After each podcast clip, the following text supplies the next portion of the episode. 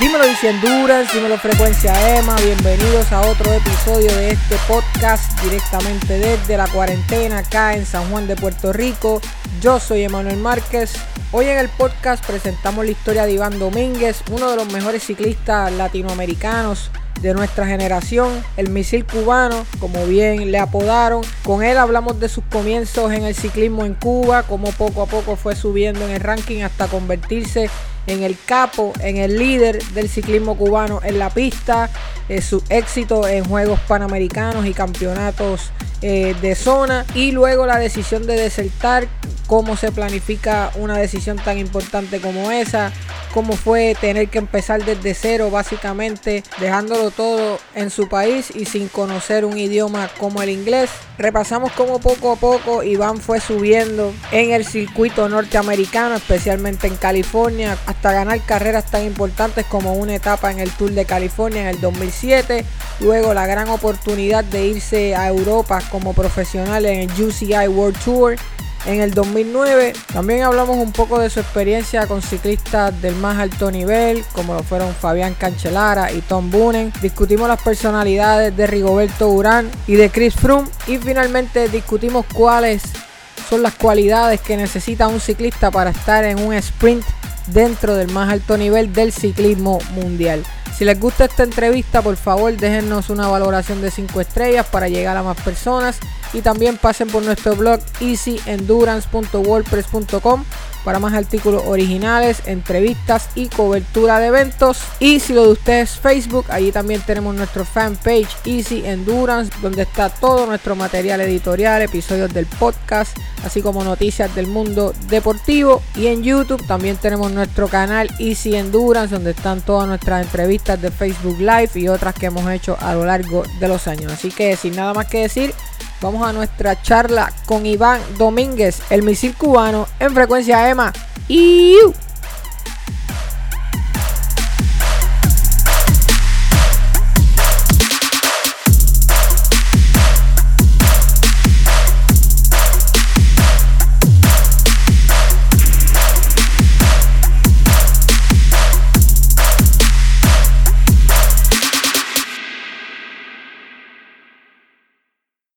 cubano, eh, eh, eh acere, como diríamos por ahí. Eh, Iván Domínguez, saludos Iván, buenas tardes, ¿cómo te encuentras, papá? Bien, bien, gracias, bro, gracias. Nada, todo tranquilo, todo tranquilo y en lo que cabe, ¿no? Ahí se hace lo que se puede. antes que nada, gracias por, por, la oportunidad siempre de hablar conmigo. Ya es la segunda entrevista que te hago. Hablamos en el 2017 y parece que fue ayer casi estrenando el blog, como diríamos, ya llevamos un tiempito trabajando y así que Iván, de verdad, de corazón, muchas gracias. No, no, de nada, tú sabes que, como te digo, no, para eso estamos, ¿no? Ahí cuando quiera, sin problema ninguno, se coordina y se hace lo que se puede. Duro, vamos a empezar, Iván, para la gente que no te conoce, un poquito de tu, de tu trasfondo, eh, ha sido posiblemente el ciclista cubano con más éxito en lo que serían las ramas profesionales, por lo menos en Estados Unidos y picando un poquito Europa. Eh, pero yendo a tus comienzos, Iván, allá en Cuba, del sector La Playa, si mal, si mal no, me, no recuerdo, eh, ¿cómo, ¿cómo, era el ciclismo en Cuba eh, durante tu niñez, Iván? ¿Era una cosa similar al nivel que está el boxeo y, y que está quizás deporte como el béisbol, ¿verdad? ¿Qué lugar tenía el ciclismo por allá? Eh, bueno, no, no, no tanto a ese nivel. No. El, ciclismo es un deporte que, que, en Cuba y bueno, Latinoamérica le, gusta mucho, ¿no? Eh, pero en Cuba no, no está al nivel de, lo que es el béisbol y el, el bolseo o el, atletismo o deportes así, ¿no? Uh, pero es un, es un, deporte bastante grande. Yo diría que en mis tiempos era un deporte que debe estar entre los tres primeros cinco deportes que más se veían en Cuba y que la gente seguía más. Eh, no sé por qué, me imagino por la cuestión de las bicicletas, que en Cuba eh, prácticamente el, el, medio de transportación eh, le llama mucho la atención a las personas, ¿no? Y tienden a, a seguir. Eh, tiras una dominguera en un barrio y se te llena eso de todo el barrio, ¿no? No hay problema cerrando las calles, todo el mundo viene a verla, nadie hace ningún eh, protesta de que, no protesta, pero nadie se queja de que oh, cerraron las calles. Le gusta, es una cosa que le gusta, ¿no? Ah, pero a nivel de, del, del, béisbol y el boxeo, no tanto allá, ¿no? Eh, ojalá fuera así, porque aquí hubiera llegado y no tuviera que haberlo hecho mucho. simplemente, dos, simplemente dos sprint y toma dos millones de dólares. Oye, no, no sabía esa parte de, de la bicicleta como método de transporte. Uno ve mucho en países, ¿verdad? De Europa, como Holanda, ¿verdad? que, que, que, la bicicleta es básicamente el medio. En Cuba, pues por las razones que todos sabemos, ¿verdad? Por la entrada y salida de, de, carros y demás, tú me dices que entonces la bicicleta es, uno de los métodos principales. Sí, sí, eh, en Cuba la bicicleta es, esencial. Eso todo el mundo, que no sepa montar bicicleta en Cuba es porque no quiere. En Cuba todo el mundo monta bicicleta, si no tienes carro, andas con la familia, la esposa en bicicleta, el hijo, eh, a veces van los tres en una bicicleta, es un medio de transporte bien esencial. Y mientras más sales de, lo que es la ciudad, mucho más, ¿no? La gente tiende a usar las bicicletas y a, veces te encuentras, yo estaba viendo un video de, este colombiano que corre para el, no sé si es el, el, el FF. Rigoberto. Rigoberto, eh, que se encuentra un Sí, lo vi, lo vi, lo vi, lo vi, lo vi, lo vi. Siempre se encuentra locos en bicicleta, ¿no? Dándole. Así mismo es en Cuba. Vas montando y te encuentra uno que va ahí dándole y viene desde hace 100 kilómetros a dejar algo que necesitaba dejar y es una transportación que se usa mucho. Ese video de Rigoberto a mí me voló la cabeza. Eh, eh, el, señor ese con un saco en la parte de atrás de la espalda, una bicicleta así chiquitita, iba enganchado a 45 kilómetros con Rigoberto en la, en la crono. Sí, sí, sí. Ahí me gusta, me gusta mucho lo que hace. No, es, bien, tiene, él no está en el ciclismo, obvio, los contratos le ayudan a, a tener lo que quiera tener, ¿no? Pero tú notas la diferencia entre él y otros corredores. Él, él disfruta esto, le gusta ayudar a la gente y se relaciona con ese tipo de personas así, tan, eh, los campesinos y eso. Él, no tiene, si tú tienes dinero, no tienes dinero, para mí los dos son iguales. Eso es una cosa que me gusta, es bastante, ¿no? Sí, es muy de pueblo, es muy de pueblo. Sí. Rigoberto Urán definitivamente es muy de pueblo y se nota porque es algo que él no puede contener, es algo que simplemente sale de su personalidad. Iván, eh, tú estando en la escuela en Cuba, entra este señor al salón de clase y dice, hey, ¿quién quiere correr bicicleta? Hazme, esa historia completa. Sí, eh, bueno, ya yo estaba ya en la secundaria. Eh, yo tenía, iba para 14 años casi. Y me acuerdo, estaba sentado en el aula y casualmente el señor vive en Miami ahora, ¿no? Eh, entrena en Miami, entrena a muchos colombianos él de pista eh, personas de Trinidad y Tobago, muy buen, muy bien, muy bien, muy buen entrenador. Pero anyways, él, él viene y entra a la clase de nosotros, eh, mira, soy fulano, Antonio, Antonio Diegues, eh, estoy buscando por atletas de esta edad, esta edad, que quieran ser ciclistas. Y bueno, casi todos los muchachos, como en Cuba todo el mundo le gusta andar en bicicleta y como hicimos la jodedera y todo, ¿no? oh, sí, sí, sí, le levantamos la mano, ¿no? Y él dijo, bueno, mañana nos reunimos con él abajo en la escuela. Me dijo, mañana traigan su identificación y a esta hora tienen que estar ahí. Y nada, al otro día, ¿qué? Un grupo casi de 30 locos ahí. Eh, no creo que había muchachas, había muchachas ciclistas, pero creo que él fue buscando por, en ese momento él fue buscando por muchachos solamente. Creo que a la semana después inscribió como unas 10 muchachas, ¿no? Y creo que una o dos llegaron a ser le, fue muy bien el ciclismo. Eh, y nada, al otro día me aparecí con otro grupo de 20 de, muchachos, ¿no? De la misma edad que yo, 13, 14, 15 años. Y ahí nos hizo unas pruebas, nos dio unas bicicletas, nos midió más o menos rapidito, nos hizo dar una vuelta en la pista de, ahí de, playa, el, del el Saborí. Era un lugar que era hace muchos, muchos años atrás, cuando Batista era un lugar que se corrían perros. Y entonces tenía, afuera de la pista de perros había como un tipo velódromo, ¿no? Pero era, eso era de material de calle. Cuando uno se caía ahí, hasta el hueso no paraba la peladura, papá. Ah, yo tengo marcas de todas ahí, de esas caídas que me di ahí, ¿no? Y bueno, ahí me quedé, me gustó mucho la, la libertad de andar en bicicleta por ahí entrenando con él, con el otro entrenador, con el grupo de los muchachos, y, pero te vas dando cuenta que mientras más vas entrenando, más rígido se va poniendo las cosas, te va, te va enseñando de cómo hacer las cosas, la, la posición, te enseñan todo desde cero, ¿no? Eh, por eso notas que muchos de los ciclistas en Cuba, en Latinoamérica, saben hacer muchas cosas uh, ya cuando entran al nivel profesional. No hay que estarle enseñando tanto. Aquí en Estados Unidos yo noto esa diferencia que cuando voy entrenando en la calle, veo muchachitos con un potencial bueno, pero la posición malísima, no saben lo que hacen, se ponen a tirar cuando no tienen que tirar, eh, cosas que no, le enseñan aquí porque prácticamente andan por su cuenta, ¿no? Pero en Cuba te enseñan todo eso y mientras va pasando el tiempo, más rígido se va poniendo, eh, más compromiso y bueno, a los tres meses del grupo ese que daba, del grupo que entró conmigo, el único que quedaba era eh, Usmani, un amigo mío, eh, y yo, prácticamente. De, el, reto, el reto para la fiesta, Iván, el reto para, para la fiesta y el jangueo.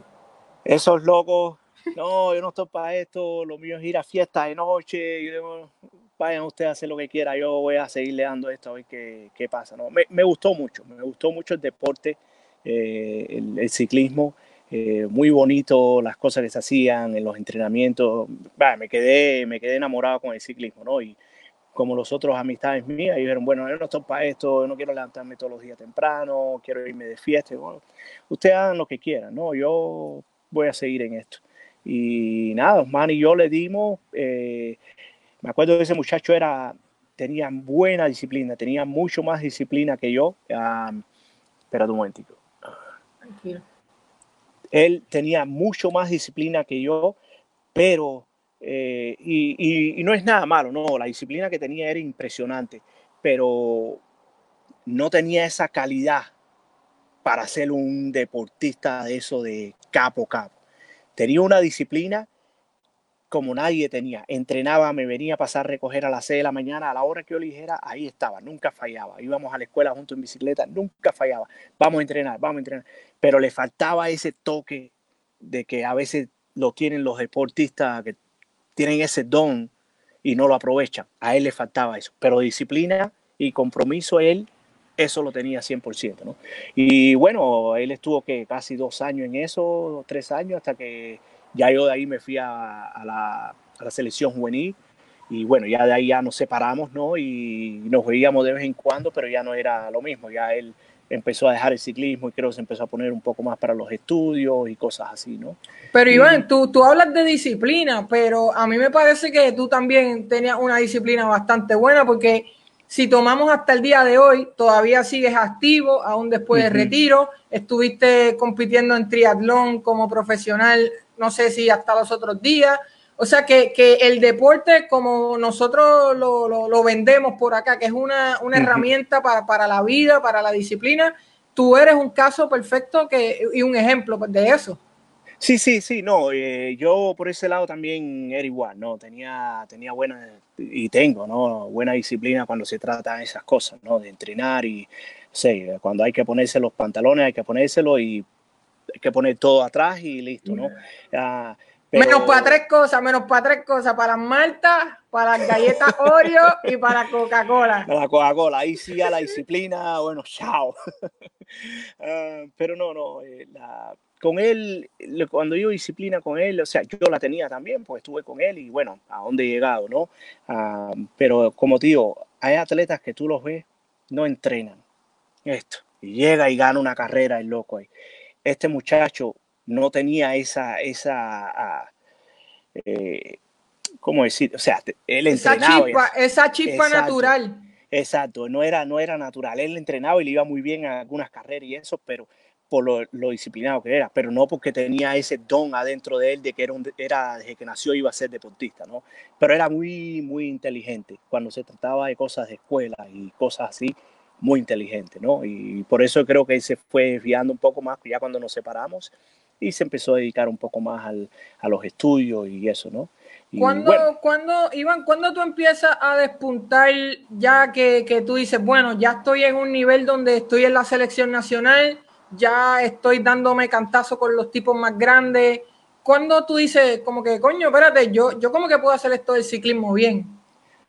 Ah, bueno, ya, ya imagínate, yo entré, tenía 13 años y algo, y ya a los 15 años ya yo estaba en la selección nacional juvenil, y ahí me llevaron a Canadá, y primer viaje mío, y dije, ok, bueno, ya, o sea, yo no le iba a sacar el pie. Como me estaba yendo también, dije, no le puedo sacar. Aquí ya estoy bien, tengo mi carrera, eh, me gusta mucho, ya empecé a, empecé a viajar internacionalmente, todo eso, ¿no?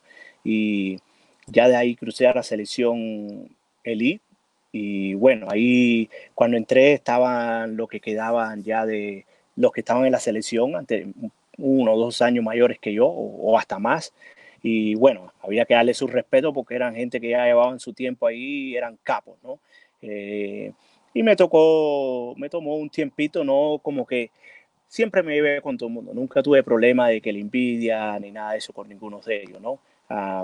pero ellos se dieron cuenta que también conmigo, ok, si algo pasaba, con este sí se puede contar, porque este no nos va a dejar tirado, especialmente cuando se trataban carreras de los 4.000 individual, eh, los 4.000 por equipo, la persecución por equipo, la puntuación, la Madison, ya cuando ellos vieron que yo era muy bueno en eso y me iba muy bien en la ruta, ya como que me empezaron a dar el otro respeto, ¿no? Ok, este, este un par de meses va a ser el capo aquí, ¿no? Y así fue, ya en mi tiempo, los últimos cinco años que estuve en Cuba, era prácticamente, de la pista era Pedro, eh, de la pista era yo, el número uno prácticamente, eh, los otros estaban ahí, no era que estaban muy lejos tampoco, pero me tenían a mí como que más el, el designado, ¿no? Para las carreras así clave.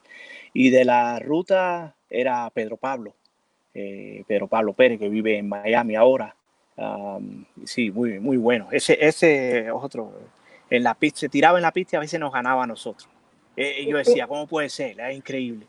Sí. Una, una de, de, las cosas que más me fascina de tu historia, Iván, fue este entrenador que tú tuviste, creo que como a los 16, 17 años, que te dijo, párate un momento, vamos más lento, que tú todavía no estás listo para este nivel después te nos quema, eh, te botas humo y por ahí te tiras y, se acabó el ciclismo. E, esa parte a mí me parece brutal porque acá vivimos lo contrario. Acá el coach te está vendiendo sueños a los 17 años de que tú estás listo para el Giro de Italia el año que viene, haces dos tours, no los terminas y cuando vienes a ver estás corriendo en Japón con un equipo de tercera categoría. Exacto. Eh, eh, ese era, es eh, Pedro Pamel. entrena es entrenador en México ahora actualmente.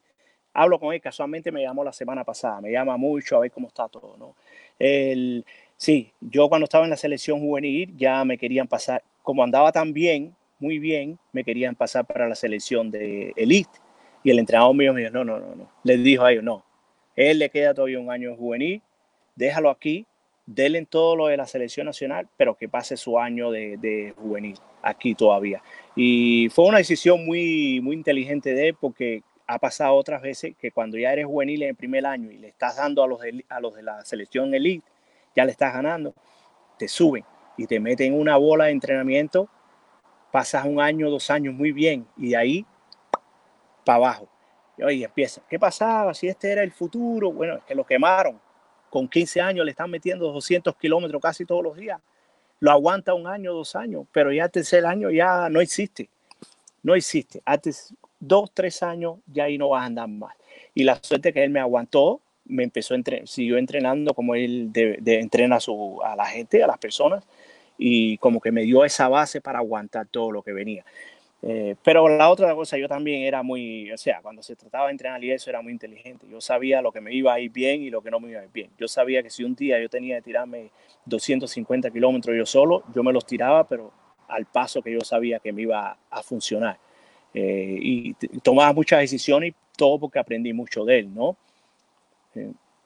Eso, eso, mano, eso es raro. Eso, tener esa capacidad a edad es, un poco raro porque te digo, lo veo, lo veo casi a diario, la gente anda por ahí como motora, eh, unos, unos kilometrajes bastante serios que, no conducen a nada realmente cuando tú quieres hacer una progresión para, para tu mejor nivel, ¿verdad? Que, es el día de la carrera, no, no antes, durante el entrenamiento. Exacto. Iván, eh, eh, en, tu, en tu tiempo representando a Cuba, ¿cuál fue tu logro más importante si, si tendrías que escoger uno?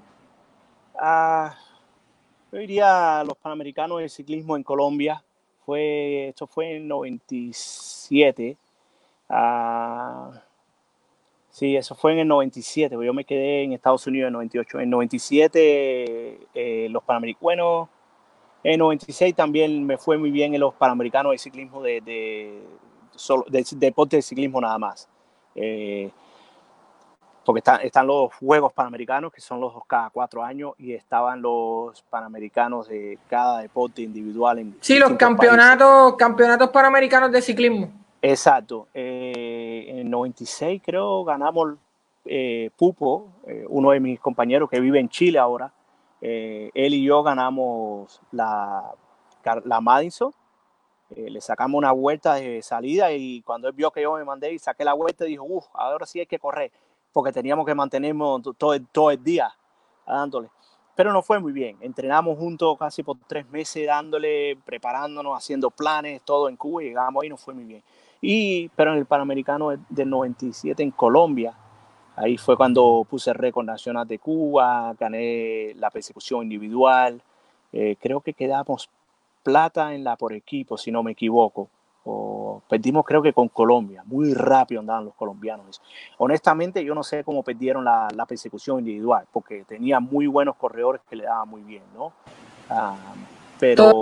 Todavía, todavía, tienen unas motoritas ahí, vemos a lo que hacía Gaviria y lo que hace Gaviria en los sprints. Ah, son eh, buenísimos, son buenísimos. Egan Bernal está caminando súper duro también en la montaña, los escarabajos, como le dicen a ellos, a ellos por allá. Y Iván, eh, entrando ya en un tema un poco más serio, ¿verdad? Más delicado, eh, es el momento cuando tú tomas la decisión de que, mira, hasta aquí llegué, voy a buscar un mejor futuro fuera de Cuba, ¿verdad? Desertar como lo hacen cientos, quizás miles de cubanos eh, lo, hicieron. Antes de que me digas de ese momento, yo quisiera saber tu, tu, mentalidad antes. ¿Cómo tú tomas la decisión de que me cansé, voy para afuera, que pase lo que tenga que pasar?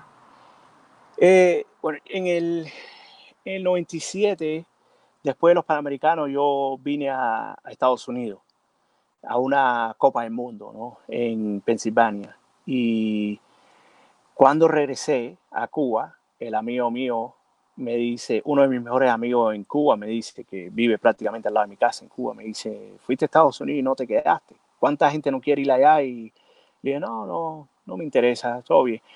Pero como que esa semillita se me quedó en la cabeza. Y a través de eso empecé a ver cómo estaba funcionando todo en Cuba con el deporte. No solo con el ciclismo, pero con todos los deportes. Los deportistas en Cuba para ganar dinero tienen que jugársela sacando cajas de, de, tabaco escondidas en sus maletas, en este caso los ciclistas escondidas en las cajas de bicicleta. Y así era para buscarte que 300, 400, 500 dólares extra porque el gobierno no te iba a dar eso. ¿okay? Eh, si, si tenías suerte y ganaban lo que ganaban en las carreras, te daban un porcentaje de ahí que era prácticamente 100 dólares lo que ellos quisieran darte. ¿no? Eh, entonces me empecé a, a enfocar más en esa situación cuando llegó el, eh, a principios del 98, o no me acuerdo cuándo fue, la selección de ruta de ciclismo de Cuba iba a ir a, a, a la Vuelta a Guatemala. Eran ocho corredores, todos iban hasta aquí con cajas de tabaco para poder buscarse un dinero extra. Y llegaron al aeropuerto, salieron del velódromo en, el bus ese que los llevaba, que era mismo ahí el velódromo, y como a las dos, tres horas regresan, todos. Y las caras como que aquello así iba a acabar. Y empezaron a preguntar a la gente qué pasó y pasó. Y yo me enteré, preguntando también, no, que los agarraron en el aeropuerto con cajas de tabacos y uno nada más eh, tenía derecho a sacar dos. Nosotros cada vez que viajamos sacábamos 20, 30, porque mientras más sacaba, más dinero podías que te ganaran, ¿no? Entonces, hicieron una reunión a nivel nacional y dijeron, no importa qué deportista sea, al que se agarre, al que agarren con más de dos cajas de tabaco, suspendido por un año o votado de la selección. No importa si es el mejor o el más malo. Esto es suspendido. Y eso dije, uff, esto no está bien. Porque si me agarran haciendo lo mismo, me suspenden un año, voy a ser un año más viejo. Y en Cuba, en aquel tiempo, con 28 años, 27 años, si tú más o menos no tenías resultados, ya te decían que estabas viejo y te votaban. Imagínate la mentalidad esa de que con 27, 28 años cuando estás empezando a coger el nivel bueno, bueno. Pero ahí no, ahí decían que estaba viejo y uh, yo tengo 22 años. Aquí si me agarran no me van a votar, me van a votar o me mandan un año para la casa. Y en lo que regresa, ¿qué va a pasar? Y dije, bueno, tengo estas, estas oportunidades. Eh, Europa no tengo nada por el momento. Tengo Canadá, los Juegos Panamericanos de Canadá en Winnipeg, creo que eran algo así, en el 99. Pero este año, en el 98, tengo un viaje a Estados Unidos otra vez, a una Copa del Mundo. Y dije, si no voy a Estados Unidos, pues en Canadá se la doy. Pero vino a Estados Unidos y como decimos nosotros, la luz adelante es la que alumbra. Y ahí mismo le di, le dije, esta es la mía, no puedo esperar otro año más, porque nunca sé lo que va a pasar. Puedo regresar a Cuba, estoy entrenando, me caigo, tengo un accidente, no puedo competir más y ahí me voy a quedar estancado. Por lo menos quedándome, si no quiero montar bicicleta, por lo menos trabajando puedes hacer tu vida, ¿no? Esos eh, fueron, esos fueron los Juegos de la Buena Voluntad en Nueva York en, el 98. Ahí es donde tú dices, por aquí es que eh, y la frase célebre de voy a buscar un sándwich. Un sándwich, le pregunté a Carlos Labote que pasó, eh, murió no hace mucho. le, le, pregunté, oye, voy a, tengo un poco de hambre, voy a ir ahí a ese lugar, no sé si está, ¿tú crees que está abierto? Y me miró, como unos 10 segundos después me dijo, eh, sí está abierto, ya él sabía, eh, él se lo imaginó, ¿no? Y listo, por ahí salí, me encontré con las personas que yo había hablado ya hace unos días anteriormente, que eran el tío de, del mejor amigo mío en Cuba, y listo, hasta el día de hoy. Iván, esa, esa decisión suena fácil cuando uno la está planificando, suena bonito, voy para allá, me voy, cuando tú sales de ese hotel y tú sabes que no hay vuelta atrás, por más malo que haya estado la situación en Cuba, me imagino que los nervios estaban bastante de punta, ¿o no? No, fíjate, ahí ya cuando haces eso, yo tuve el chance de ver eh, dos amistades mías que actualmente están en Miami eh, tomar esa decisión y éramos, teníamos 22 años, ellos lo hicieron como un año antes que yo, o sea, teníamos unos 20, 21 años nosotros cuando aquello y fuimos a Martinica, a eh, Martinica a correr en Martinica. Martinica es colonia francés, pero ellos tienen una ley que no dejan que, ni, que la gente se, se quede. Tú te puedes quedar. Si te agarran, te mandan. Si la policía de Martinica te agarra, te mandan de regreso. O sea, tú te puedes quedar escondido si no te ve nadie y de ahí puedes, si puedes montarte un bote o en un crucero y desaparecerte de esa isla, es lo mejor que puedes hacer. Si te quedas en esa isla y te agarra la policía, chao, de regreso a Cuba. Ellos le pasó eso. Cuando yo vi eso, fue otra, el avión lo demoraron. Prácticamente, no sé qué fue lo que pasó, pero en ese avión nada más estábamos nosotros, los deportistas. Y, o nos pusieron un avión aparte, no me acuerdo muy bien, pero ahí estuvimos esperando casi cinco horas hasta que los encontraron y los trajeron de regreso. El error de ellos fue que ellos lo hicieron en el aeropuerto y fueron y se metieron en una oficina de inmigración del aeropuerto. Y ahí le dijeron, no, aquí no existe eso, aquí tienes que irte. Y bueno, entre para atrás y para adelante, cinco horas esperando, y ahí llegaron, los sentaron al final del avión, salimos para Cuba y cuando llegamos a Cuba los desaparecieron. Yo no los vi a ellos más como por tres o cuatro meses. Ya.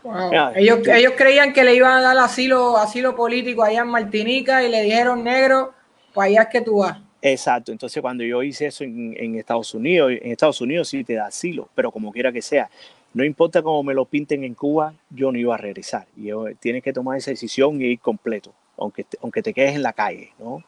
¿Tu familia allá en Cuba qué decían eh, cuando te lograste comunicar con ellos por primera vez luego de haber desertado, Iván? Eh, no, nada, a mí, mi mamá, tú sabes, como son todas las mamás llorando y todo, pero tranquila que aquí, aquí voy a estar mejor que, que estando allá, ¿no? Allá uno nunca sabe lo que puede pasar ya tenía 22 años, allá a los 27, como tío, 25, 27, 28 años te dicen que estás viejo y tú sabes, y tú no, uno no va a ser deportista toda la vida, ¿no? Así que el momento, ponte que me voten a los 35 años, pero ya después, ¿qué voy a hacer? ¿no? Y nada, ellos un poco preocupados y eso, pero aquí no se preocupen que aquí, aquí todo va bien y no hay, ya. Bueno, y te escapas, eh, desertas y vas para Miami para donde está la, la cuna de, de, la mayoría de los cubanos, ¿verdad? Para esa época en los Estados Unidos. Pero esto no es piche San Crim, esto no es que llegué y soy Iván Domínguez y voy a correr bicicleta y voy a ser profesional. Tú llegas y estás en cero primero Segundo, está ya fatigado mentalmente del ciclismo. Tú dices, quiero cogerme un chance, yo no quiero montar por un tiempo. Y, y tercero, Iván, eh, la barrera del idioma, que no hablaba, no hablaba inglés, así que te las viste negritas ahí. Sí, sí, todo es un proceso, eh, ah, se lo cuento a la gente, todo el mundo lo ve bien fácil y bueno, mucha gente abre los ojos, wow, increíble, pero se ve bien fácil cuando cuenta la historia, ¿no? Pero es un proceso que toma tiempo y bueno, sí, ahí de New York me fui a Miami, eh, estuve viviendo con el tío del amigo mío en Cuba un tiempo con ellos que me abrieron las puertas, se lo agradezco muchísimo, ¿no? Eh, y de ahí me fui a vivir con otro amigo mío a los ocho meses, una cosa así, William. Y bueno, William arriba de mí para que montara bicicleta. Y yo, loco, yo no quiero saber nada de bicicleta. Yo estoy hasta aquí. Imagínate, era cinco años siendo el mejor atleta de pista de Cuba. Me llevaban a todas las carreras a vida y por haber. Y yo estaba bien cansado. Y era ruta y pista los compromisos míos, ¿no? Y llegué y estoy cansadísimo, pero al año por ahí le dije, ok, bueno, ¿sabes qué? Voy a empezar a montar un poquito. Ahí entre la gente de Miami armaron una bicicleta eh, que me dieron una Specialized, yo creo. La monté por un tiempito, pero como te digo, yo estaba hasta aquí el ciclismo. Y ya después, poco a poco, conocí a través de las amistades de Miami, conocí a otro muchacho que montaba, que tenía su propio negocio de poner sprinklers y de eso de regadío para los jardines. Y como él montaba, él quería todos los días salirse a las 4 de la tarde para irse a entrenar una, una, dos horas. Y como que tenía esa flexibilidad, ¿no? Y los domingos, los fines de semana no trabajaba, a no ser que así hubiera, eh, le hiciera falta, pero él no, no lo hacía de todas maneras, ¿no? Y bueno, ahí me da un tiempito más para ir a montar a, los, grupos eso de las tardes con todo el mundo y la bulla y la gritería y le dan a morir ahí a fondo. Eh, y poquito a poquito empecé a entrar en lo que es la cosa de, ciclismo, pero nada de profesionalismo. Ahí eso es todo tipo domingueras y cosas así, ¿no? Ahí nada de profesionalismo, ¿no? Y bueno, ya en el 2000 fue cuando apareció el equipito ese de, de, West Palm Beach, que el amigo mío William habló con ellos y al principio Danny, el, el que era director del equipo, no, no, tengo que verlo correr, porque todos los cubanos que vienen de Miami dicen que son de la selección y, él, y él dijo, no, este es capo.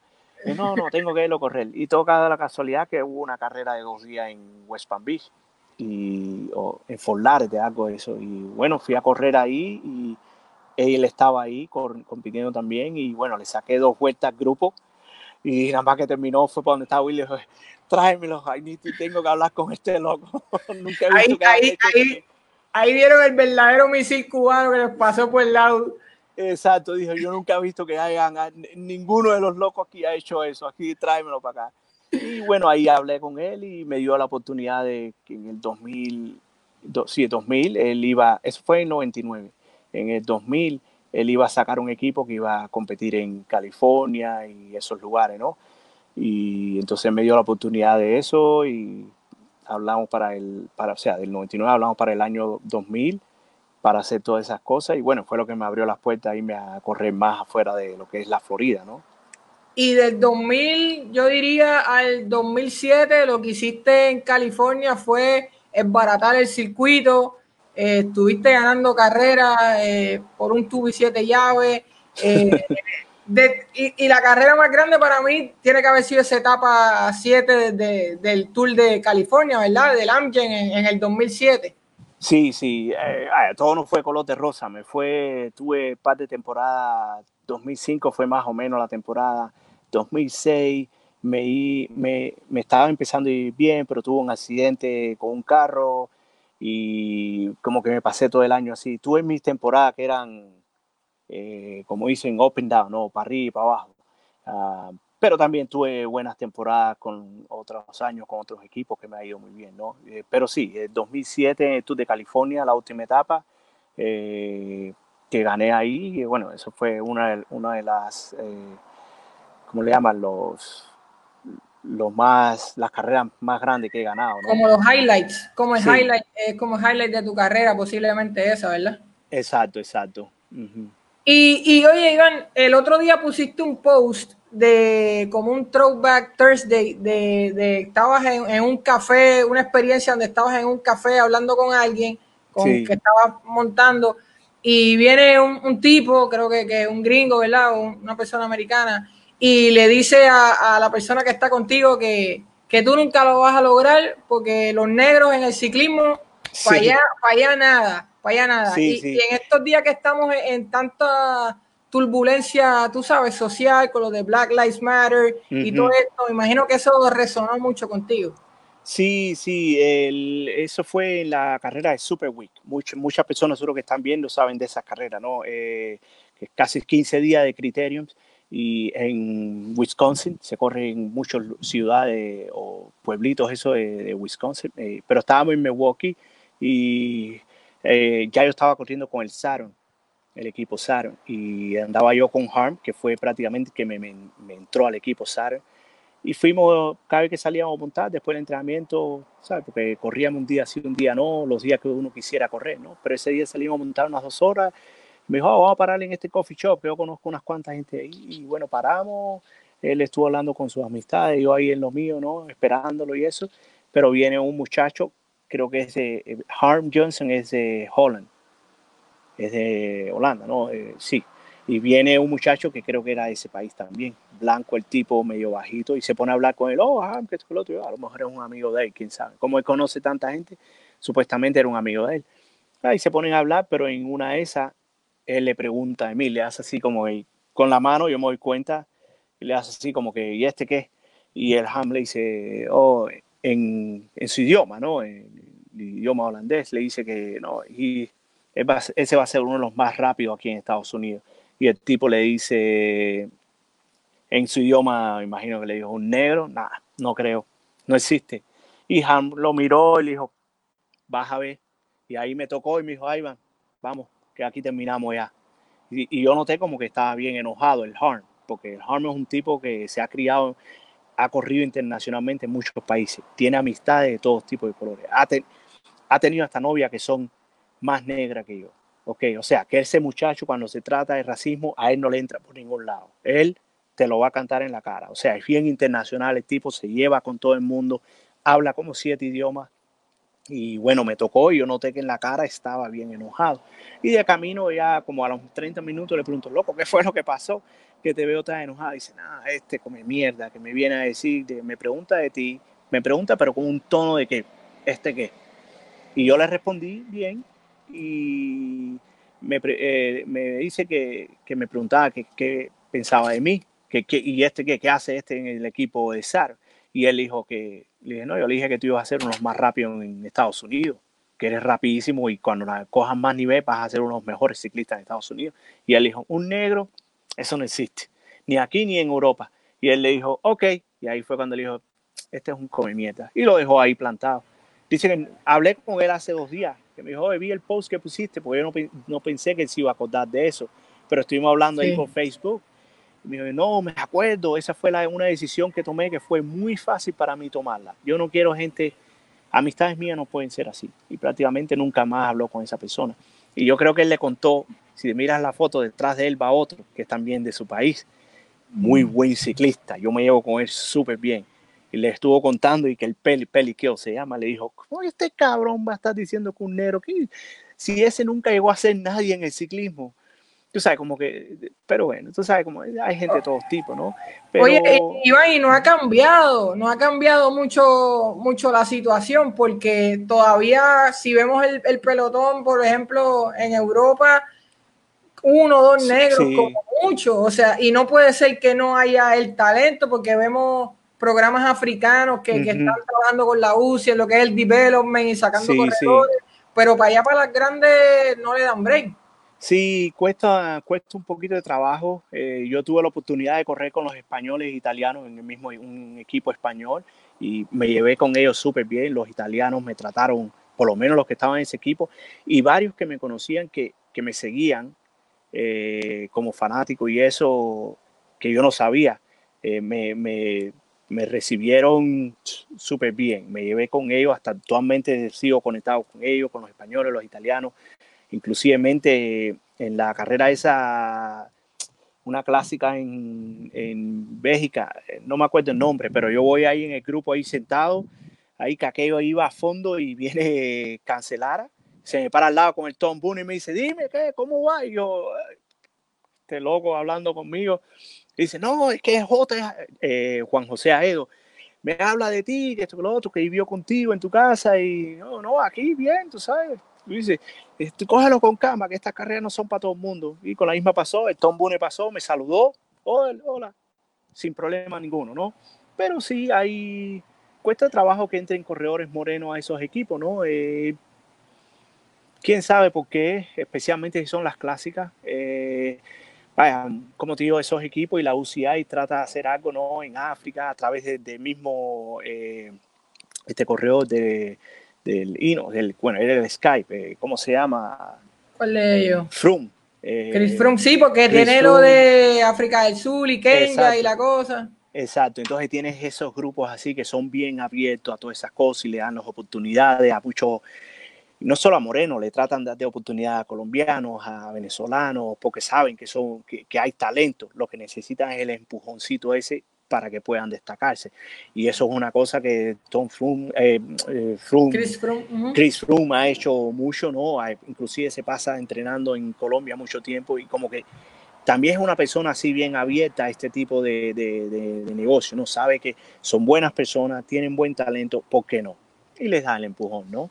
Claro, ah, claro. Pero sí, eh, todavía se pasa su trabajo en eso, ¿no? Oye, Iván, eh, eh, el sueño de todo ciclista o la mayoría de los que quieren estar en el UC, en el UCI World Tour, es obviamente ir para Europa, disputar alguna de las grandes vueltas, disputar alguna de las clásicas. tú tienes un periodo bien dominante, como dijimos, en ese 2004, 5, 6, 7. Sin embargo, ahí como que las ofertas no te llegaron no, no, las ofertas para ir a Europa como que no caían. No, no cayó nada eh, y estuve tratando porque ya sabía, ya me estaba poniendo un poquito más viejito, ¿no? Y, yo sé cómo veo, yo, yo sé mis límites, ¿no? Eh, veo que los muchachitos más jóvenes ya están picando más cerca. Ya yo no le sacaba tres bicicletas, le sacaba una y media. Entonces, esto se está poniendo rápido estos locos, pero bueno, vamos a seguir probando. Entonces, traté de, de, de ir a Europa mandé aplicaciones, hablé con varios equipos, pero no se dio nada. Y así pasé de casi tres años y bueno, ya sabes que aquí en Estados Unidos me va bien, me pagan muy bien, so, mejor me quedo tranquilo. Y entonces fue cuando aparece la oferta de Europa y ah, ya yo no quiero ir para allá, que me viren el casco, me lo iban a virar como quiera, pero para que me lo viren otra vez, tú sabes, ya de viejo, pero bueno, ahí con Fuji, eh, como una compañía que estoy muy cerca de ellos y nos llevamos muy bien. Me, me ¿Fui Cerveto? Sí, fui, el Cerveto era una compañía europea, pero con Fuji, la compañía de bicicleta, ellos hablaron conmigo y me dijeron, en realidad necesitamos un correo que hable inglés y español en Europa. Y tú eres el perfecto, no le queremos dar esa oportunidad a nadie. Eh, y todo por la confianza que yo tenía con ellos y cosas así. Pero bueno, sabes que vamos, listo. Ah, pero ahí ya a mediados de temporada, una yo no quería hacer las clásicas. El, el, agente mío se los puso en el contrato, a las clásicas no lo lleven, que él no es ese tipo de, de, de, clima y de ese tipo de carrera, ¿no? Ah, no me interesa si hubieran sido seca o no, pero cuando se trata del frío y la lluvia, eso yo no soy de ese tipo. Y pero ya todo quedó, no, no te preocupes, que a esas carreras no vas a ir, no, no, hay, no te preocupes por eso. Ah, cuando empezó la temporada, ahí fue donde primero me mandan, vamos, oye, y los contratos, no, es que hay corredores, están lesionados y tienes que cubrir. Y, y bueno, ahí... Y, no, ahí, sí, y ahí terminé metido haciendo las clásicas esas que me fue súper mal, súper mal, porque que lo que pasa es que eh, la distancia no me molestaba, pero si no las terminas, no las vas terminando. No terminas hoy 260 kilómetros, eh, porque te sacan de la carrera. Puedes seguirla si tú quieres, pero ya estás, estás por tu propia cuenta. Si te atropella un carro es problema tuyo, ¿no? Y así muchos corredores se retiraban y se iban saliendo y se montaban en el busito y para el hotel. Entonces al otro día tenías uno o dos días para entrenar, entonces tampoco ibas a ponerte a hacer siete horas, seis horas, porque al otro día tenías otra carrera de 260 kilómetros. Entonces no terminabas esa carrera y no entrenabas la distancia que querías. Y así te pasas tres meses y en vez de ir así, vas así. Bajando, bajando, bajando, y ya te empieza a ir mal, ¿no? Eh, te metes tres meses así en ese clima y olvídate, el nivel no lo vas a agarrar. No lo vas Pero también, Iván, tú, tú tenías otros intereses en Estados Unidos porque ya tú te habías convertido en padre, tenías tu esposa, así que tu familia también era un factor que te estaba jalando un poco para regresar. Sí, sí, imagínate, Maxi estaba casi recién nacido, ¿no? Y ella aquí sola con el, con el baby ahí. Con eh, fue una decisión ah, que nos tomó un tiempito tomarla, ¿no? pero sí, eh, y como tío, todo eso, y encima yo no quería estar allá, ya se te complica. Eso yo siempre digo a, las personas, si te quieres ir a Europa, sin problema, vete, pero trata de hacerlo cuando estás joven, que no tienes ni perrito ni gatico. Para que no tengas, sí, porque ya a la vez que tienes una esposa y eso no es que vas a viajar todos los fines de semana de Europa a Estados Unidos, no existe. Vas a estar cansadísimo, ¿no? Eh, eso es, te vas y no regresas en seis meses o que te puedes mudar con la familia, pero también cuánto te van a pagar para que tú mudes a toda la familia para allá. Cuando te pones a hacer los cálculos, ok, sí, me pagan bien para estar yo solo aquí, pero no para traer toda la familia, ¿no? Y cosas así. ¿Te arrepientes de, esa decisión, Iván? ¿Sientes que le hubieras dado un try, tú sabes, un poquito más, más, más serious allá en Europa o you live with the results? No, no, no, nunca, nunca me arrepiento con esa decisión que tomé entre yo, mi esposa y la gente mío y todo. La compañía de Fuji me dio la oportunidad de conocer muchas personas, ¿no? Y que actualmente seguimos como amigos. Eh, con cuestión de ciclismo, sí, no debería haber ido, pero bueno, se dio la oportunidad, seguro, ¿por qué no? Pero nada, siempre, esas cosas siempre trata de verlas de la manera positiva, ¿no? Aprendes algo nuevo, te abre los ojos, y fue cosa de cuando regresé a Estados Unidos, yo le dije a varias personas, tú hablas mucho de irte a Europa, te voy a decir, lo que tú haces aquí, allá en Europa no lo vas a ver pasar. Aquí tú te pasas un criterio de 60 minutos o 90 minutos, un criterio, ponte cuando más 100 kilómetros, que son dos horas, es un criterio. Allá, no, esas dos horas, ponle cuatro horas más a, ese, a esa velocidad. ¿Ok? O sea, te, te abre los ojos, piensas, eh, empiezas a ver el ciclismo de otra manera, porque muchas personas están equivocadas. Es un reality check, lo que llamamos un, reality check definitivamente. Eh, Iván, el otro día estaba leyendo el libro de Peter Sagan, eh, un, ciclista que, wow, el que no lo conoce, pues está debajo de una piedra, uno de los mejores ciclistas del mundo actualmente, y él hablaba de los sprints. él, como tú, empezó como un especialista en el sprint, un hombre con mucha velocidad y todavía puede rematar súper, súper duro. Él dice que el sprint, él lo describe como una lotería, o sea que nadie sabe lo que va a pasar. Para mí, el sprint es una cosa de loco, Iván, te voy a decir. Ahí hay que estar dispuesto a morir. Yo pienso que, que los sprinters, como que dicen, ¿sabes qué?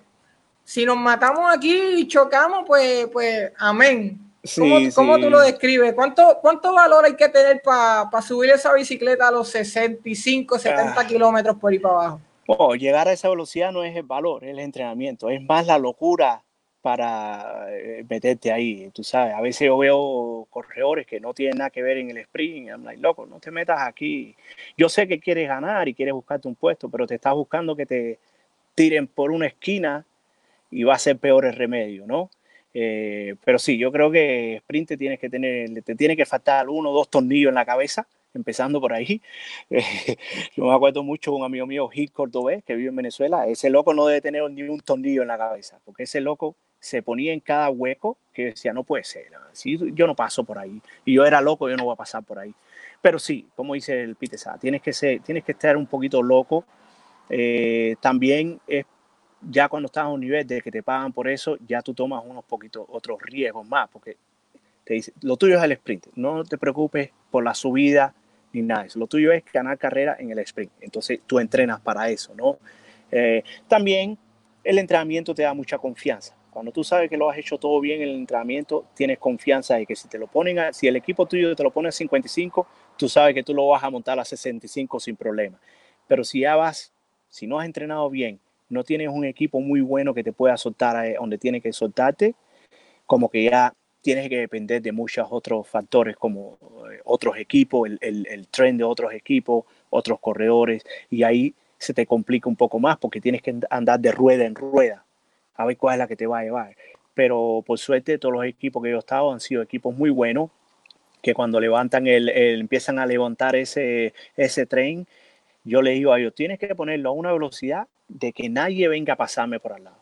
A la vez que ustedes empiecen a bajar velocidad, y es cuando empiezan a acumularse la gente del lado mío, empieza la tiradera de, de, codazo y eso. Pero cuando tú tienes un equipo que te levanta eso en las últimas 5, 6, 7 vueltas, un criterio de eso que son rapidísimos. Yo le decía ellos, pónmelo a una velocidad, olvídate que yo no me voy a quedar, pero pónmelo a una velocidad que sea de, de 35 millas para arriba, ¿ok?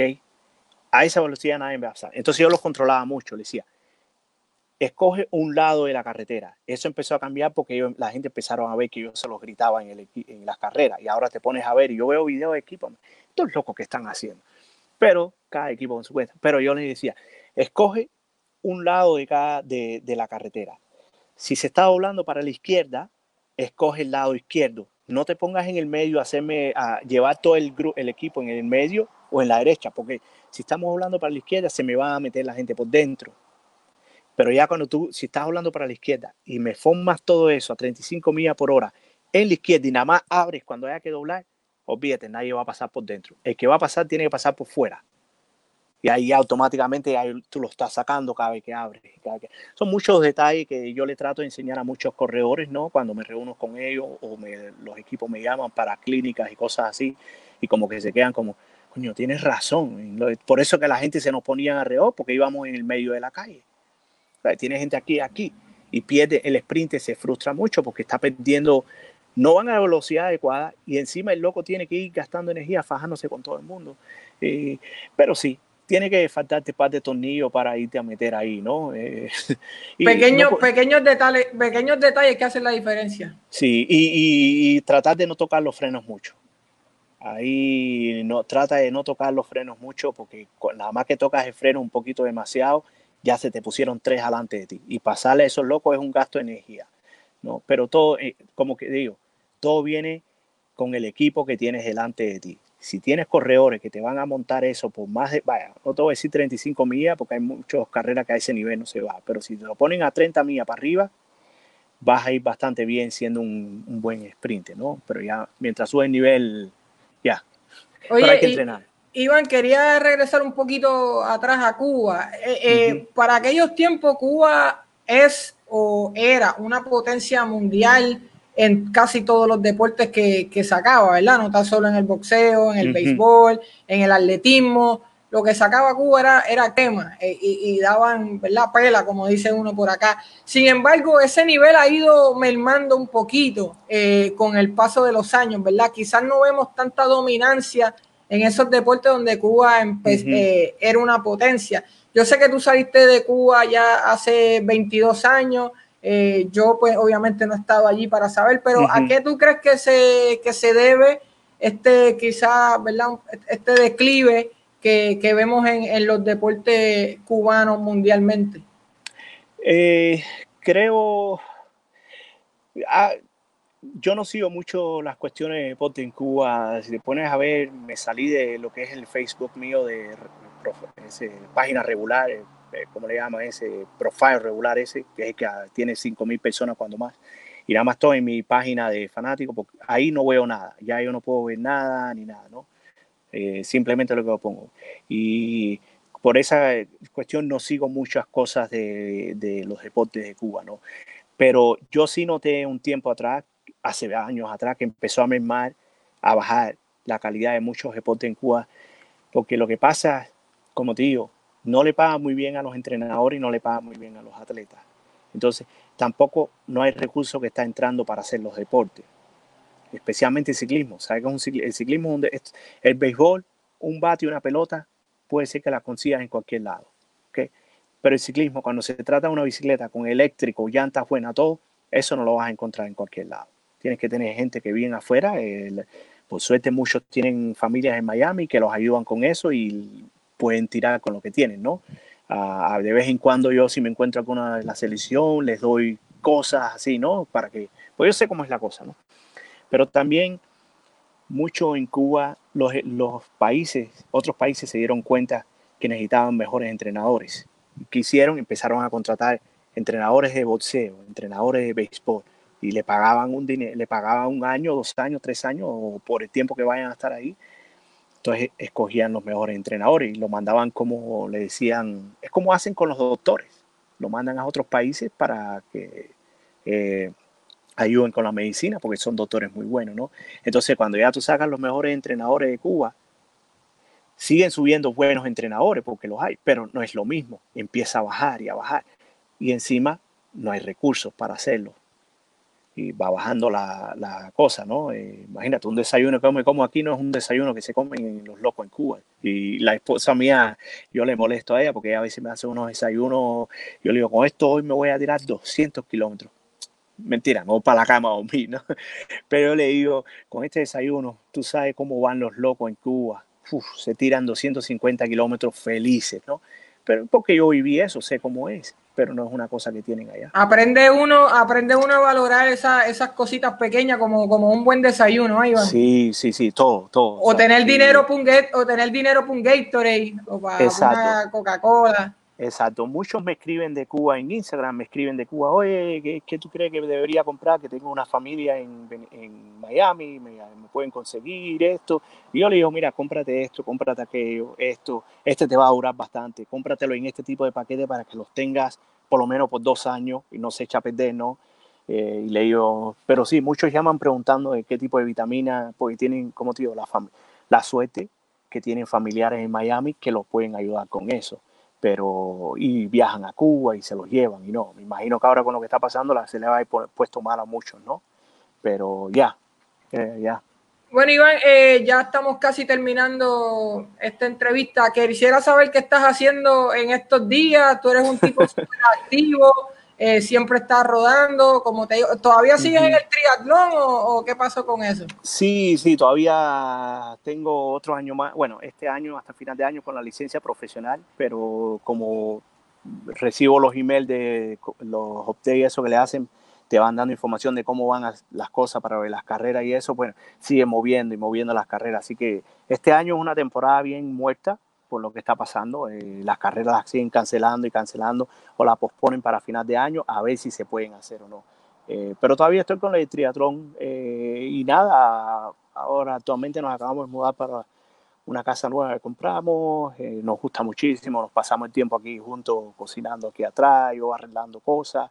Y la otra cosa es con el negocio ese de que empecé hace un tiempo atrás, que me va muy bien, es con el negocio de, de For Life que es prácticamente eh, network marketing y todo eso, ¿no? O sea, creas tu línea con la gente que quieran tener libertad financiera y cosas así, ayudas que ellos tengan, crean su línea y eh, me gusta mucho. Una lástima que no haya empezado en esto anteriormente. Eh, muchas personas cuando era ciclista profesional me cayeron atrás para este tipo de negocio, pero eran personas que yo no conocía, eran simplemente fanáticos y como que no tenía esa confianza en este tipo de negocio pero un amigo mío me vino a hablar de eso, buen amigo mío, viajé a la Florida a ver las personas que lo, entraron en negocio, me pusieron todos los platos, en la, todas las cartas en la mesa, dije, le voy a entrar a esto, esto tiene potencial. Y, y, como le digo a la gente, los patrocinadores hoy en día no pagan nada. Vas a ser, especialmente triatleta, vas a tener suerte si alguno te da 5 mil, 10 mil dólares, que no es malo, no, la gente no, a veces tengo que como aclararlo para que la gente piensa que no es que soy mal agradecido, es buenísimo que te den eso, pero la realidad es que con eso no vamos a vivir. Entonces tengo que buscar la manera de asegurar el futuro para no... si le tengo que trabajar una tienda de bicicleta para pagar los biles, lo que sea, lo hago, ¿no? Pero si tengo esta oportunidad con esta compañía que me abre las puertas para que me entre mucho más dinero sin yo tener que hacer mucho y me dé tiempo de entrenar y viajar a donde quiera, ¿por qué no? Eh, y es lo que les trato. disculpe, Iván, con esta quiero, quiero finalizar. Eh, bueno, te falta por lograr algo en el deporte. ¿Qué, qué, quieres hacer? Quisiera, yo sé que estuviste un tiempo de coach también. sí, todavía lo hago. Sí. Eh, es por esa área que te quieres quedar. que ¿O tú lo que quieres es pedalear hasta que, como diga uno, se le caigan los cantos encima? Nada, tú sabes, ya cuando uno se mete en ciclismo y le gusta, eso es por vida, ¿no? Eh, no importa si sigas compitiendo o no, yo realista soy, no voy a competir profesional para toda mi vida, yo no lo quiero hacer, es bien bonito y todo, pero en la bicicleta siempre voy a andar para arriba y para abajo. Eh, si hay un grupo por ahí, a caerse a palo con esos locos hasta que me suelten, o a lo mejor yo me da la suerte que suelte a uno, aunque sea, ¿no? Y nada, si allá yo todo lo que hice el ciclismo y eso ya yo lo hice. Ahora los chamacos nuevos que empiecen y hagan lo que tienen, es el tiempo de que ellos hagan lo que quieran, ¿no? El triatlón lo hago profesional, pero es más bien para mantenerme. Muy bien, Iván, pues bueno, no te tomo más tiempo, Iván, ha sido un, de verdad un placer y mucho charlar contigo hoy en la tarde. Te agradezco que hayas sacado el tiempo y siempre muy sincero, muy vertical en todo lo que tiene que ver con tu carrera y tu vida. Y, y mano, estamos siempre pendientes del misil cubano. Nada más día que te iba a entrevistar y salieron, como tú dices, un chorro de esos locos tuyos de allá de Miami tirando por ahí bulla. No, esos locos están enojados conmigo porque dice que siempre le estoy tirando, pero la realidad es que eh, me molesta verlos a ellos fajados entre ellos mismos. Esos locos son muy buenos, pero no deberían estar fajados entre ellos mismos. viven en una ciudad muy chiquita para estar en esa bobería, ¿no? Eh, prefiero que anden yéndose a los grupos a joder y, disfrutar y que dejen la bobería ese estarse fajando. Y bueno, tú a lo mejor te enteraste de lo que pasó, no vamos a entrar en eso, pero pero ya, eh, esos locos andan enojados conmigo, pero yo sé, eso, porque me lo hago porque me preocupo por ellos, ¿no? simplemente eso. Claro, claro. Bueno, Iván, eh, como te digo, muchas gracias. Espero que estés bien tú y tu familia, mucha salud, manténganse en safe en esta locura del coronavirus y, manténganse en casa lo más que pueda. Y nada, mucha salud y bendición, Iván. Gracias por todo. Gracias, gracias igualmente. Saludos a todo el mundo. Bien. Chao. Gracias por escuchar Frecuencia Emma. Recuerda suscribirte a nuestro podcast para más episodios como este. También visita nuestro blog en facebook.com Easy Endurance para más artículos originales, videos y noticias.